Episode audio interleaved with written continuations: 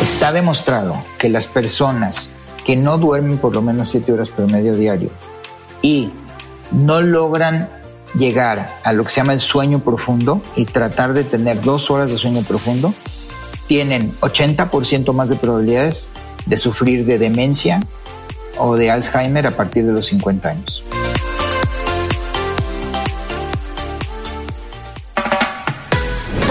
Sobre la mesa y descubrir las distintas caras de la moneda hasta llegar al hecho. Es un espacio donde dejamos en la puerta los juicios y hablamos abiertamente de temas tabú con los que crecimos social y culturalmente, como el sexo, la vida en pareja, finanzas, maternidad, carrera laboral, salud y bienestar. Nos acompañarán diferentes invitados, tanto especialistas como gente que a partir de su experiencia nos revelan una parte de su verdad. Somos Natalia Ferriz y Paola Reiner. Este este es para ti, para nosotras, para todas las que quieran caminar juntas del mito al hecho. Y bueno, empezando eh, este episodio, la realidad es que Moshe, eh, si tienen la oportunidad de, de, no solo de seguirlo en redes, sino de escuchar diferentes episodios en los que, en los que ha sido entrevistado, pues habla también de cómo más que eh, la parte de la salud no es solamente tapar, ¿no? Sino también muchas veces prevenir, ¿no? O sea, por ahí igual más adelante nos contarás, Moishe, este episodio que viviste, no solo del cáncer que, que tuviste, sino también de que era este, este tema de producir, producir, producir, producir, hasta que de repente, ¿no? Te ibas corriendo y te desmayaste y fue un exceso de, pues, de estrés y de sobreproducción, ¿no? Creo que cuando estamos en nuestros, bueno, a mí me pasa, ¿no? En nuestros 20, en nuestros 30, ¿no? Que nos meten mucho esta esta onda de tienes que hacer, estás en tu etapa productiva, haz, haz, haz, ¿no? No medimos el impacto de nuestros hábitos y no solo para un futuro lejano, sino a mediano plazo cómo va a impactar en el desempeño de mi cuerpo, de mi funcionamiento, ¿no? Creemos también que esta cultura ha cambiado un poco, no sé cómo ahorita nos contarás cómo lo sientes tú en los últimos, eh, eh, en los últimos años un poquito, ¿no? En muchos sentidos de ser un poco más conscientes de la alimentación, del ejercicio, de los suplementos, ¿no? Y cuando Pau y yo estábamos chicas, creemos que también como que nos decían que el impacto, por ejemplo, del azúcar en tu cuerpo, ¿no? Este, no, no, no había tanta información como lo hay ahorita, ¿no? O sea, éramos chicas y tomabas, o sea, digo, yo nunca fui a refresco, pero era como otro tipo, otro tipo de cultura, otro tipo de información. Hoy en día creemos, ¿no? Que va más allá, eh, hablando del tema de mujeres de una talla o de un cierto peso, es abrir también conciencia de cómo podemos tener un mejor performance, ¿no? Físico y emocional, que al final la alimentación y muchas muchos hábitos de prevención es la base de todo. ¿Cuál crees tú, Moishe, que es el mayor error que en generaciones pasadas estamos reparando hoy? Mira,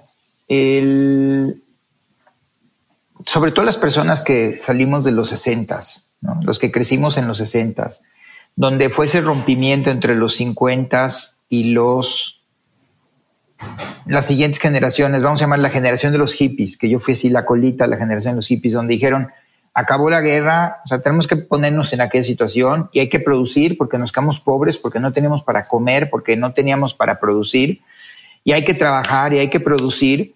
Y por el otro lado, también las industrias decían, ¿cómo vamos a poder llevar la alimento más barato para que sea accesible a la gente? Hubieron muchas cosas. Uno, hábitos que tomamos que rompieron con los hábitos que tuvieron con nuestros abuelos. Segundo, la industria empezó a procesar la comida para hacerla más accesible y hacernos creer que era lo mejor. Y tercero, nuestro estilo de vida, en lugar de vivir como vivieron nuestros abuelos, sobre todo aquellos que tuvieron oportunidad de ser agrícolas, de levantarte temprano en la mañana, desayunar, irte al campo de sol a sol y regresar a tu casa y estar en familia, cenar en familia y tener todas estas relaciones sociales. Fast forward, o sea, vámonos ahorita a los años 2020. Hoy, primero, acabamos de pasar un encierro de dos años catastrófico para la gente de cierta edad. Dos, estamos comiendo puro mugrero. Tres, la calidad de la comida que estamos comiendo, disculpen ustedes la palabra, pero es pura mierda. Y cuatro, es que además creemos que tenemos que estar trabajando desde las 5 de la mañana hasta las 10 de la noche. Y si le quieres agregar que el grupo de, de ahorita, alrededor de los 40 años, nos gusta quemar la vela de los dos lados porque sí, trabajamos muy duro, pero ¿por qué? Porque nos queremos divertir muy duro. Entonces, de jueves hasta domingos sociales, le estamos quemando al cuerpo con fiesta, con hábitos, excesos de muchos hábitos que nos causan muchas toxinas en el cuerpo. Y es que eso está cañón, o sea, como que creo que lo hablamos antes de empezar el episodio, ¿no? Estamos como queriendo hacer, hacer, hacer, hacer todo el día como en el, en el to-do list, este, ya hice esto, ya hice esto, ya hice otro. Y entonces esto es de que ya llegué a un momento de, hice todo esto, me merezco eh, ahora como justo salir también y el exceso también de salir, tomar, comer lo que yo quiera, hacer lo que yo quiera, porque ya estuve en un 24/7 chambeándole muchísimo y sobreesforzándome, ¿no? Hablábamos Nati y yo ahora que las dos somos mamás, eh, como esta parte de cómo desde niños, o sea, no sé, por ejemplo, para poner el tema de el azúcar, ¿no? Que es esta adicción al azúcar que venimos construyendo, porque pues de niños es el premio, ¿no? Es el premio de, o sea, cuando eras chica, de que gánate el dulce, gánate el postre, gánate, y ahorita lo, he escuchado, ahorita que lo estoy diciendo, como en varios workouts de, de que estás eh, haciendo ejercicio y la coach te dice como, date las 20 sentadillas, date no sé qué y gánate el postre, ¿no? Como esta, este mindset o este de cómo creamos nuestros hábitos, que es yo creo que algo fundamental, de, de niños es este premio o hasta cuando hacemos algo, nos esforzamos demasiado, es como un premio, pero luego es esta culpa, ¿no? De, de ¿Por qué lo hice? ¿Por qué me comí todo el pastel? ¿Por qué me tomé tres botellas de vino? ¿Por qué? O sea, ¿cómo podemos empezar a, no, no es quitar esta adicción, pero a lo mejor empezar como cuál sería el primer paso para hacer un cambio de hábitos y tener y cambiar este tipo de, de, de mindset? Mira, uno de los problemas más grandes que estamos reconociendo ahorita y que es lo que esta nueva tendencia que se llama la medicina funcional o la medicina estilo de vida está realmente atacando es cómo vas a cambiar tus hábitos.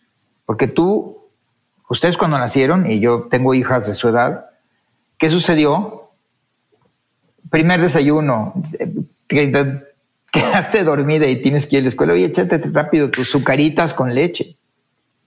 Y la leche cuando ustedes nacieron así al final de los ochentas era pura azúcar, porque había control de precios. Entonces la única manera de que, o harina, le echaban azúcar o harina, que es lo mismo, y era industrializada. Entonces imagínate lo que te estoy dando y estoy seguro que les está pasando ahorita en su mente la imagen donde están sentadas medio dormidas frente a la caja del tigre Toño y leyendo los chistes que estaban atrás en la caja, ¿no?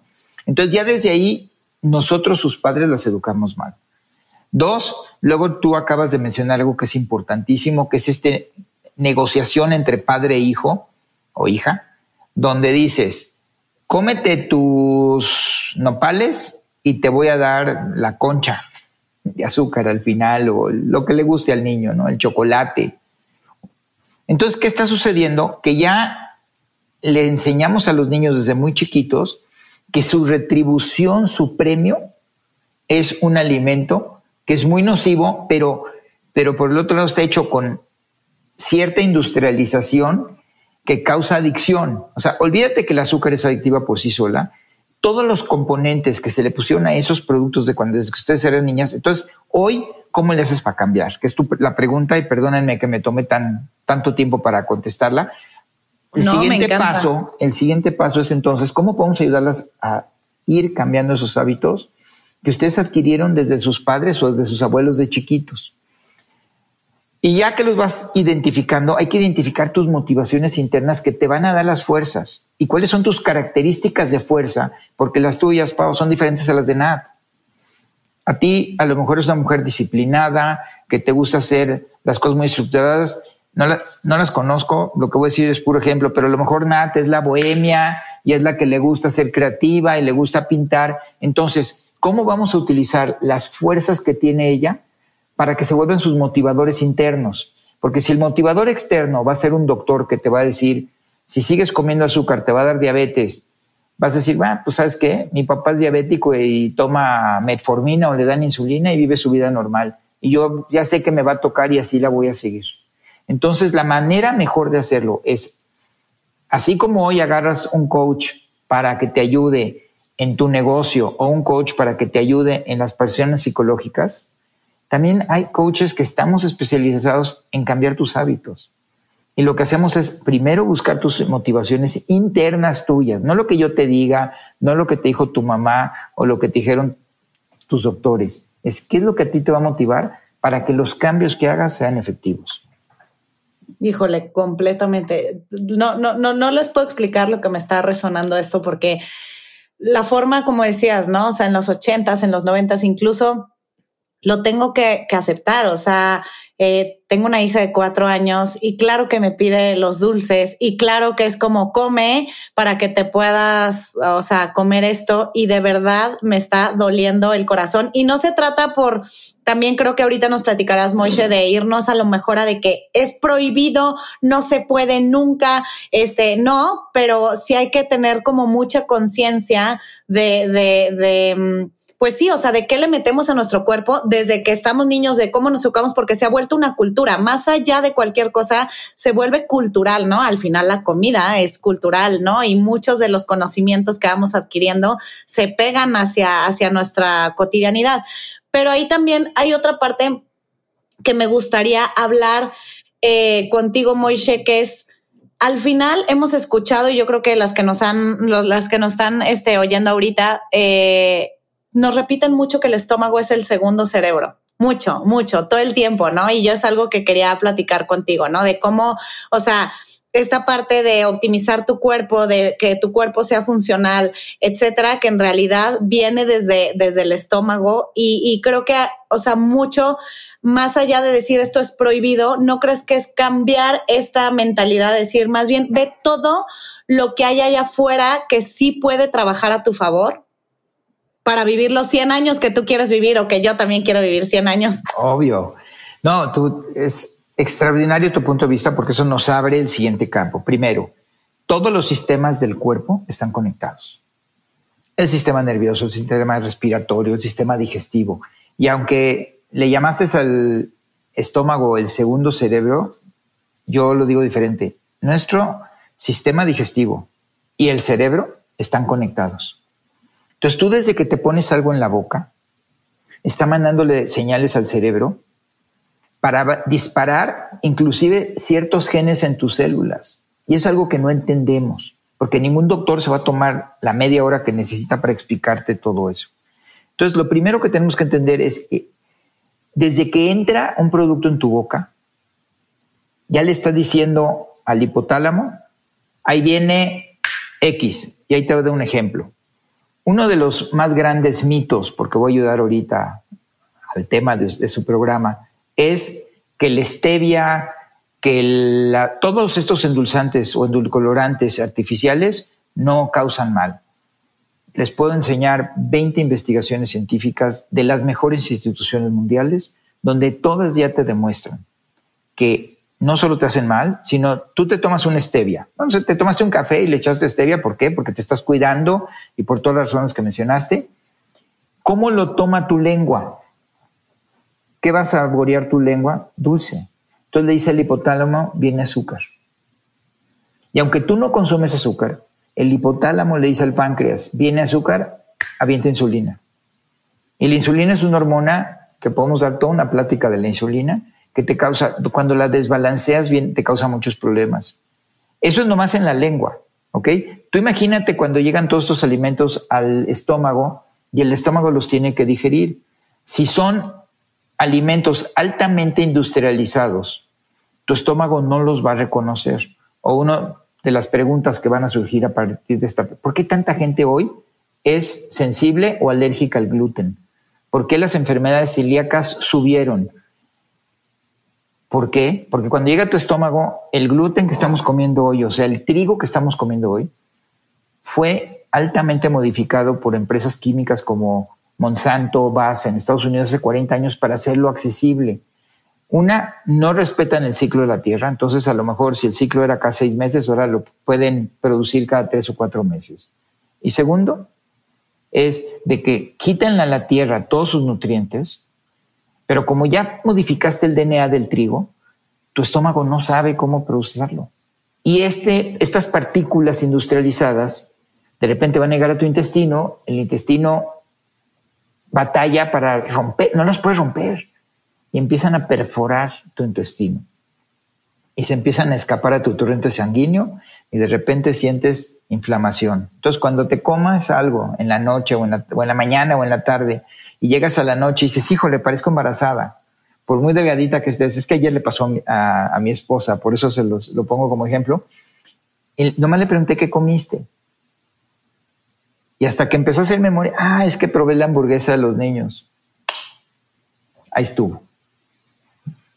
Entonces, más que ser un segundo cerebro, el estómago y nuestro cerebro están conectados directamente, como es nuestro intestino, la lengua y todos los demás sistemas les di un ejemplo ahorita del gluten, nada más para que entiendan cómo todo está perfectamente interrelacionado.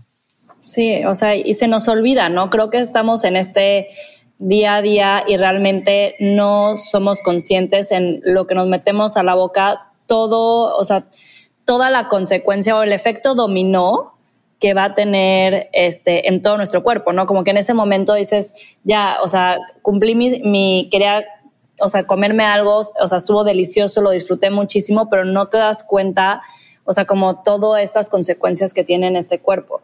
O sea, otro de los mitos que quería hablar contigo, Moshe, que de hecho ayer eh, le digo a mamá, voy a tener esta entrevista, no sé qué, y me dice, ¿de qué vas a hablar? Y le digo, bueno, una de las cosas de las que queremos hablar es del famoso ayuno intermitente.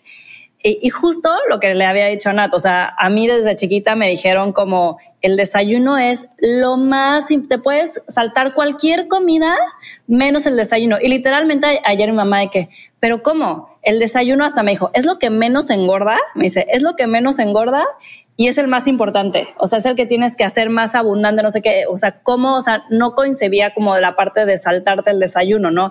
Y ahora y es con lo que crecimos, o sea, como, mm, o sea, hagas lo que hagas, no te saltes el desayuno. Lo que decías, cereal con sucaritas en friega, pero desayunada.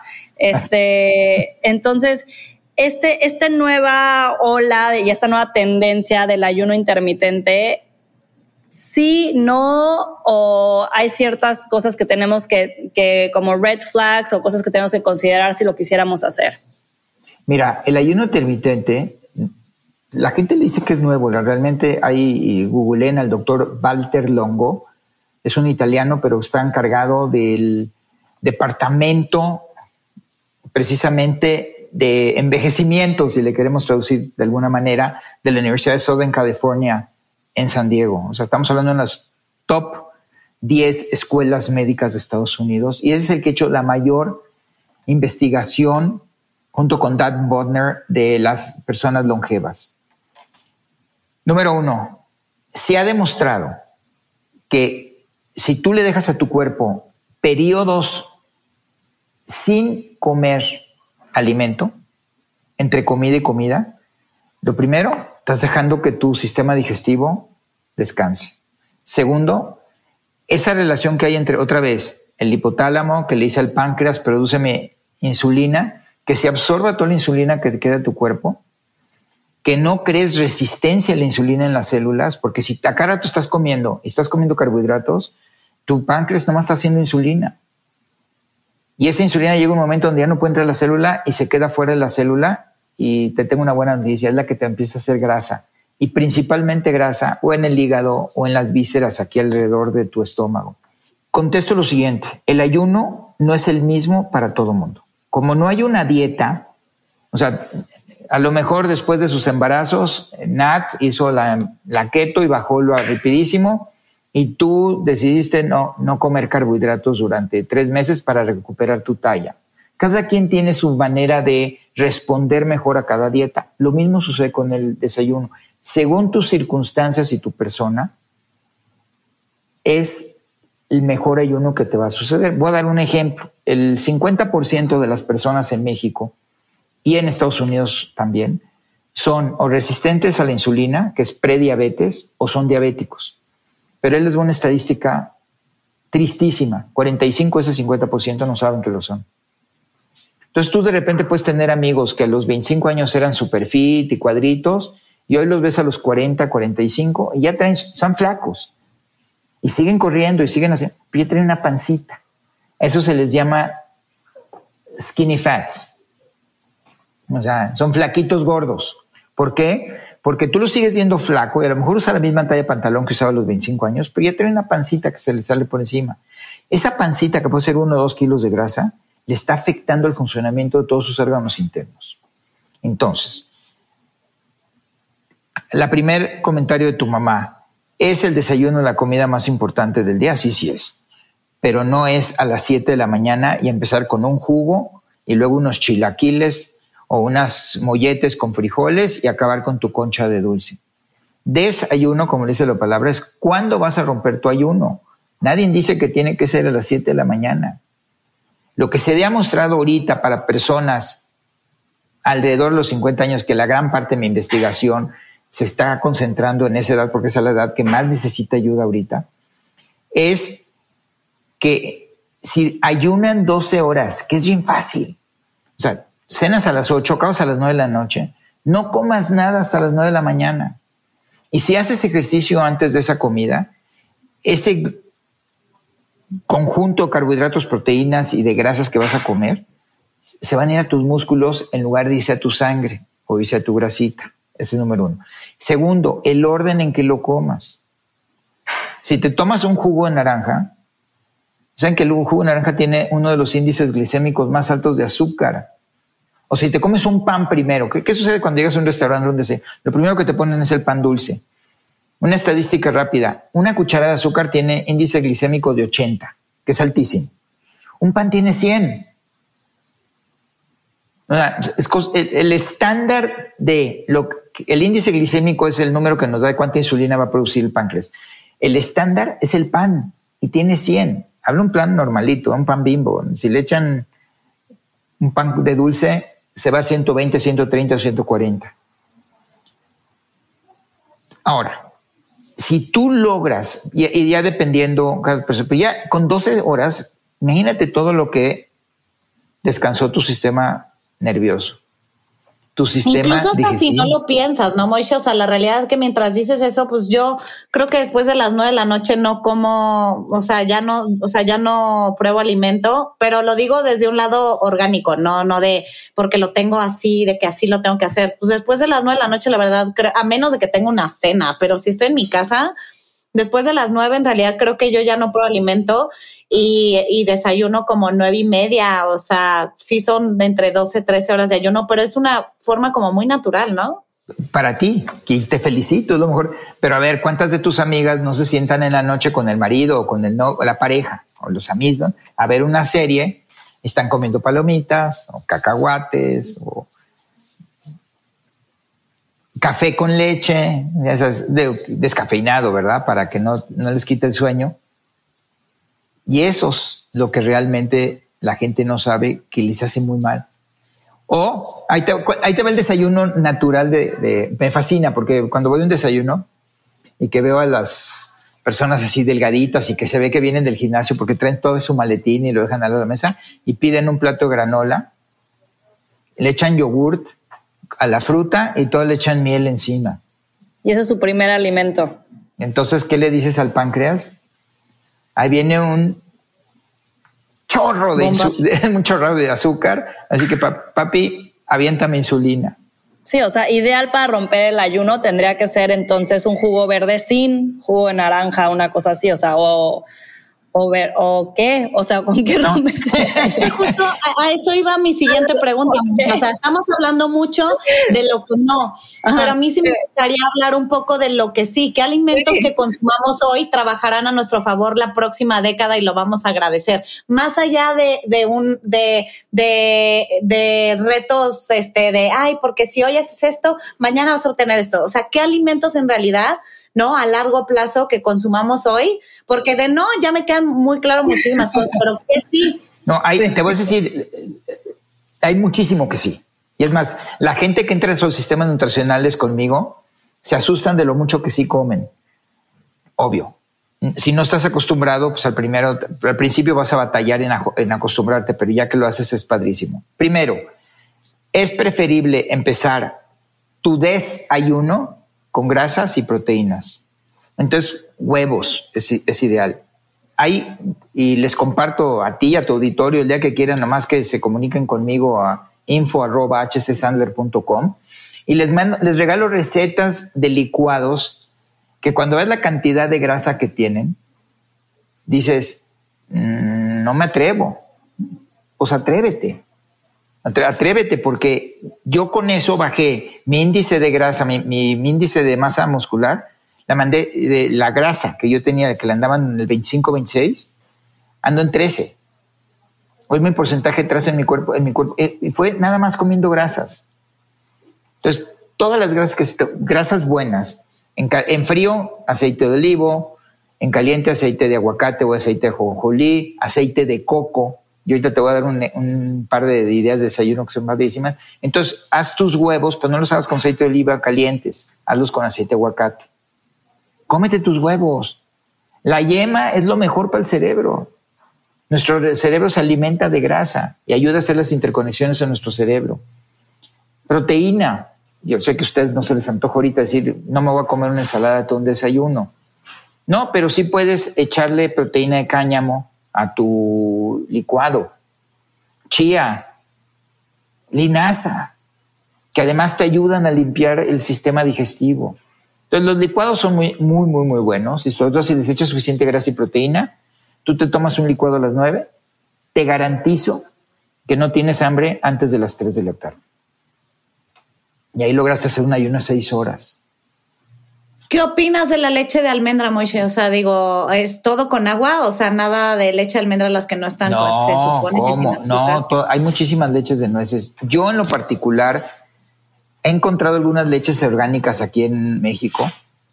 Eh, el problema es que tienen muchas, muchos químicos, algunas, que dicen que es orgánica y traen químicos, como goma santana, por ejemplo, que es otra forma de azúcar.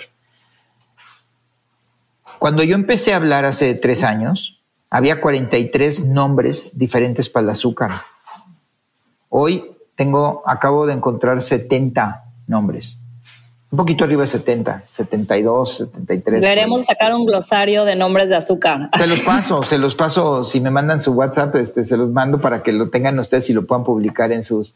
¿Por qué? Porque cuando tú lees algo que no entiendes en un paquete, no lo comas. ¿Ok? Entonces, ¿qué hice yo? Ya venden una maquinita que se llama uh, de Almond Cow, creo, pero ya la consigues en Amazon aquí en México, donde le echas una taza de almendras o de nuez de la India o de las mezclas, las nueces y agua y haces tu propia leche. Y es extraordinariamente más sabrosa que las que compras en los tetrapacks, mucho más barata. Y la estás haciendo tú y, y a tus... Ahorita sé que uno de mis nietos, mi niño y mis nietos toma ya leche de vaca después de los dos años. Y a todos les fascinan las leches que hacemos aquí en la casa. Ya, ya está. Es una actividad padre que veas como, o sea, con los hijos que, que te, que te vean cómo estás haciendo tu leche. Está, está increíble. ellos la hagan contigo, diles, échale el agua, hazla contigo, ayúdame. Y luego yo guardo el, lo que sobra de, esa, de esas almendras o de, ese, de esas diferentes nueces, los revuelvo con fruta y lo congelo y hago mi, propia, eh, mi propio helado. Ay, Deli. Sí, como que siento que hay que empezar a desatanizar, o sea, como dice Nat, o sea, estamos como que ahorita está empezando esta, esta tendencia de esto no, esto tiene muchos químicos, esto es malo, esto es malo, esto es malo, esto es malo, y estamos como que también sobresaturados, como de que, ah, no quieres comer nada, le, ahora le tienes pavor, estaba escuchando el otro día al, al, plátano, al cosas que se supone que engordan muchísimo, este, y ya no quieres salirte de tu apio, espinaca y porque dices, no, o sea, todo lo demás que coma me va a engordar, o sea, ¿sabes? Y hay mucho miedo a las grasas, hay mucho miedo, o sea, como que siento que, que tampoco es del otro lado de satanizar absolutamente todo y de prohibirte absolutamente todo, porque pues tampoco es vida y estamos hablando de que no queremos ser overachievers y queremos gozar, o sea, también quieres esta parte como de indulgencia, eh, que sí la puedes tener desde una manera sana, solamente hay que saber cómo y, o sea, yo creo que está increíble cómo personas como tú, Moishe, están como que empezando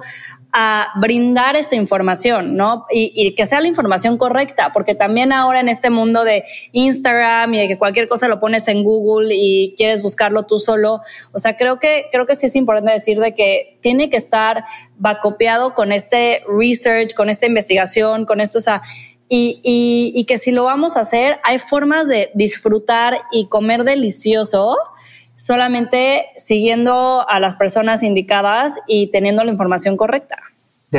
tu comentario es súper el punto y yo les prometí ahorita también otros desayunos ricos para la gente que les gusta lo semidulce.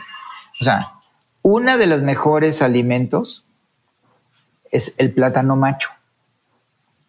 Porque tiene, está lleno de probióticos. Es que ahorita que hablaste del plátano me acordé. Uno de los mejores tiene probióticos naturales y el camote. Entonces, los haces al horno o el mejor, a mí el plátano macho yo pido que me lo, que me lo frían en aceite de coco, porque aparte le da ese saborcito así su semidulce del aceite de coco. Y lo que hago es le echo encima la mantequilla de almendra. Estás tomando el carbohidrato, pero está lleno de grasa. Entonces, y además tiene mucha fibra el plátano. Ya se me antojó.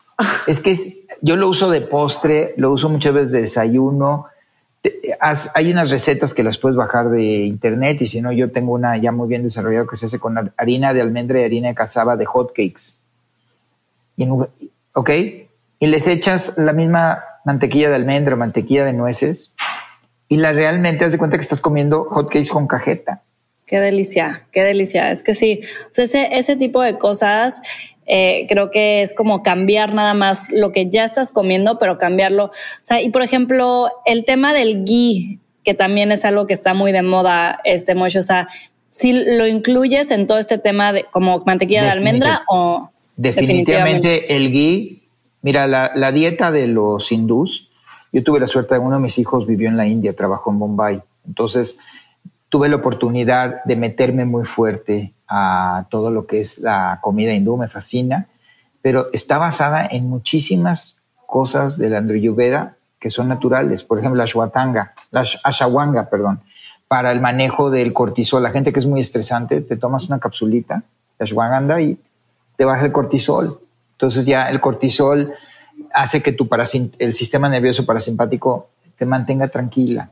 El caso de la, cúrcuma es el antiinflamatorio natural más disponible y barato y además le da muchísimo sabor a todo lo que es el curry y todas las comidas. E independientemente de eso, la combinación de la meditación hindú con el mindfulness, el estar presente y lo que estás comiendo te permite hacer todas estas combinaciones que te hacen bien.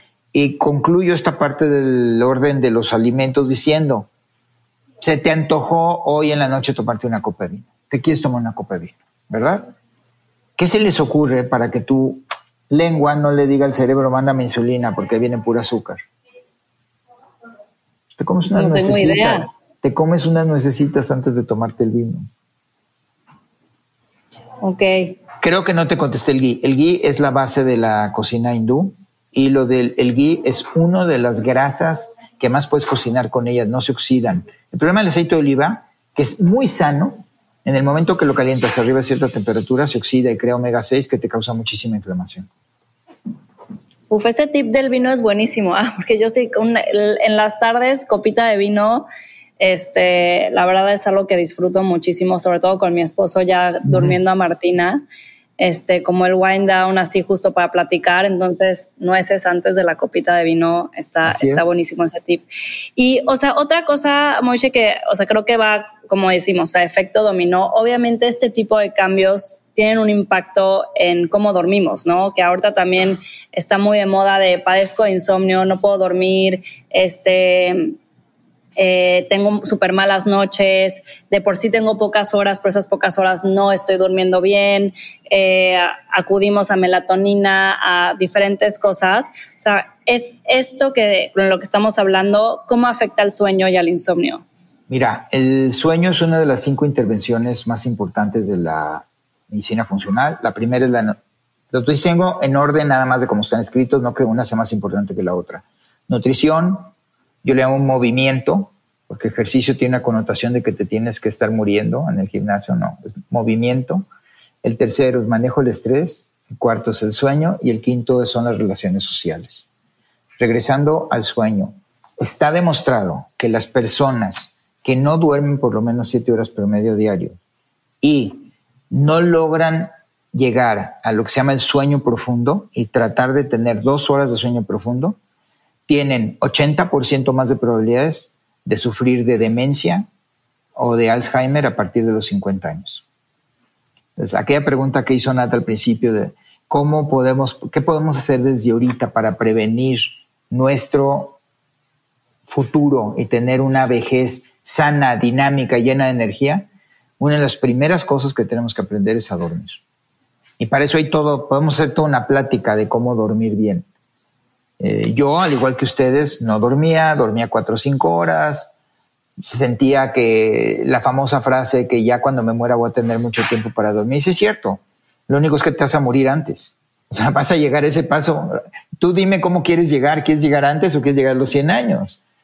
¿Quieres llegar antes? Sigue con tus hábitos y no duermas. Y la ventaja es que cuando llegues a los 60 años se te va todo. O sea, no te vas a dar cuenta que ya no sabes lo que está pasando.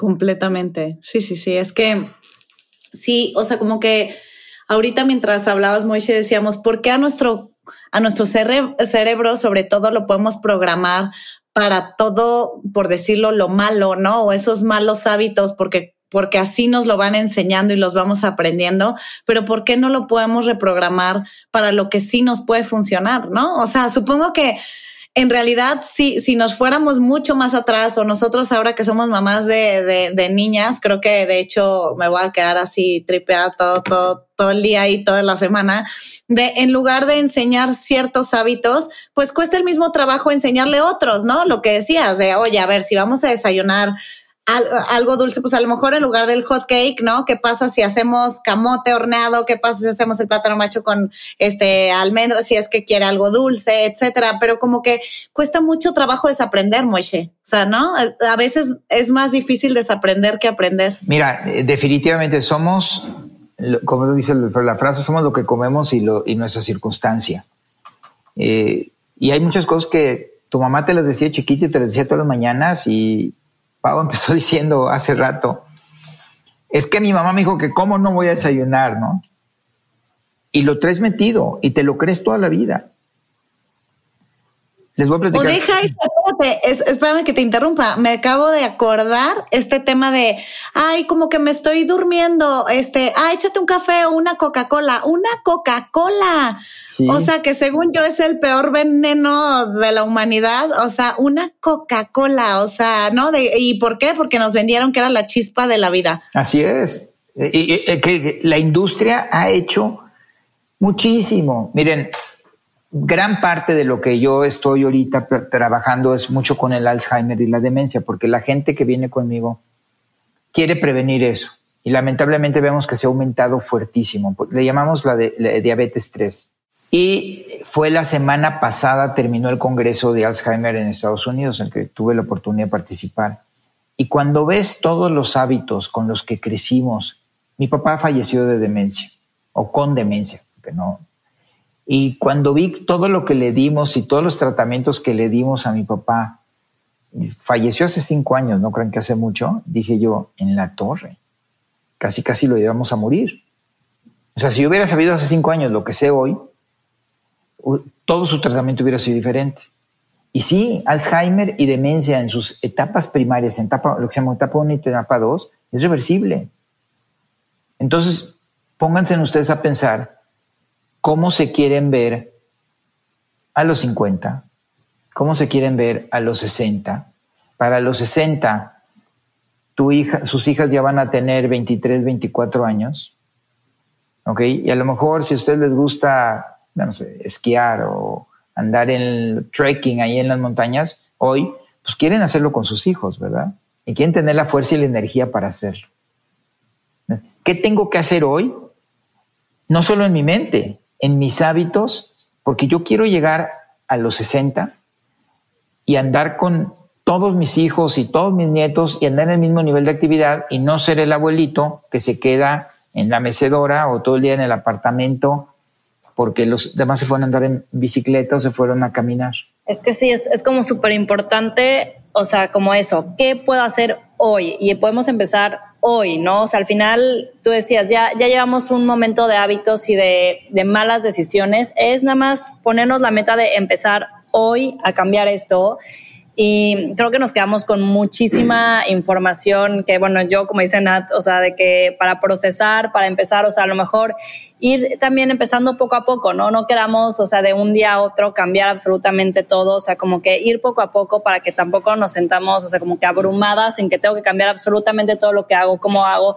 Entonces es como estas pequeñas lo que dices es bien importante, o sea, como que el mejor día para empezar es hoy, y no necesariamente drásticamente, ¿no? Sí, no, sí, sí, no de que blanco o negro, sino que también ir agarrando estos tips que creo que están buenísimos, Moishe, de verdad, muchas gracias por compartirlos, porque es, es algo con lo que podemos ir arrancando y poquito a poco de repente vas a voltear atrás y ya vas a haber cambiado muchos hábitos, ¿no? Nada más es ir, incorporando uno por uno. Y bueno, acabamos el, el episodio siempre, Moishe, bueno, en esta nueva temporada, eh, con una pregunta que, que es, o sea, ¿con qué mito te has enfrentado más? A lo largo de tu vida que has tenido que romper. No, o sea, no necesariamente tiene que ser con esto que hemos estado hablando hoy. O sea, si hay algo que tú digas, este es el mito con el que yo, yo, yo me he enfrentado y que me ha costado más o que siento que es con el que vine a romper, ¿cuál sería? Mira, yo definitivamente en lo personal con el que más es el ejercicio. Eh, en los 70s o en los 80s que es cuando yo tendría 25 años, que fue cuando empezó toda esta tendencia de los maratones y el ejercicio en extremo, pues yo siempre creí que para poder estar delgado, no lo mencioné, pero yo fui obeso de adolescente, muy obeso. Entonces, cuando empecé a correr, vi que bajaba de peso muy rápido y entre más corría, pues más bajaba de peso. Pero lo que, no, lo que tenemos que entender, y por eso lo mencioné en una de las cinco intervenciones, es movimiento, lo que hay que hacer ahí. Nadie dice que te tienes que ir al gimnasio a romperte el cuerpo para y estar hasta que ya no puedas respirar para estar sano. Al contrario, todos los excesos, inclusive en el ejercicio, te van a afectar el cuerpo malamente. Hoy, con que logres 30 minutos de movimiento real durante el día. Y puede ser para gente que te está escuchando es muy difícil porque son los famosos eh, couch potatoes, ¿no? O sea, las papitas del sofá, las que están ahí todo el día comiendo, tecleando, etcétera. Número uno es, te llamaron por el celular, salta del parque o a la cuadra donde vives, dale vuelta a la manzana con el celular hablando. Y ahí ya acumulaste siete minutos, ocho minutos de tu llamada. Y si lo sumas en el día y logras 30 minutos de esa caminada, padrísimo. Ahora, si le agregas más, mejor. Y no te, trates de que tengas que hacer ya sea el triatlón o el maratón. Qué padre los que lo pudimos hacer, es una satisfacción padrísima, pero lo estás haciendo por otras razones más allá de lo que tu cuerpo necesita. Por otros motivadores, que era lo que decías al principio. Me encanta. Ay, pues muchísimas gracias. Llegamos al final del episodio. O sea, me podría quedar aquí platicando horas. La verdad, todo es súper interesante y creo que es información valiosísima. De verdad, si les gustó el episodio, por favor, por favor, compártanlo. Si todavía no siguen a Moishe, por favor, háganlo. Está en arroba HC Em, que da unos tips buenísimos, hacks buenísimos. Este, de verdad es una cuenta increíble. Felicidades por el trabajo que estás haciendo, porque creo que, como dije al principio, esta información o sea, a veces estamos tan abrumados que no sabemos a quién seguir, cómo seguir, entonces lo estructuras de una manera increíble para que sea digerible y fácil de incorporar estos hábitos en nuestra vida diaria y no ponernos como una meta inalcanzable. Entonces, síganlo por favor, por favor sigan a Del Mito al Hecho si todavía no nos siguen y de verdad compartan este episodio y pues nos vemos el siguiente miércoles en Del Mito al Hecho. Muchas gracias, Moishe, por estar aquí. No, gracias a ustedes. Fue un honor conocerlas y estar con ustedes y felicidades por su programa.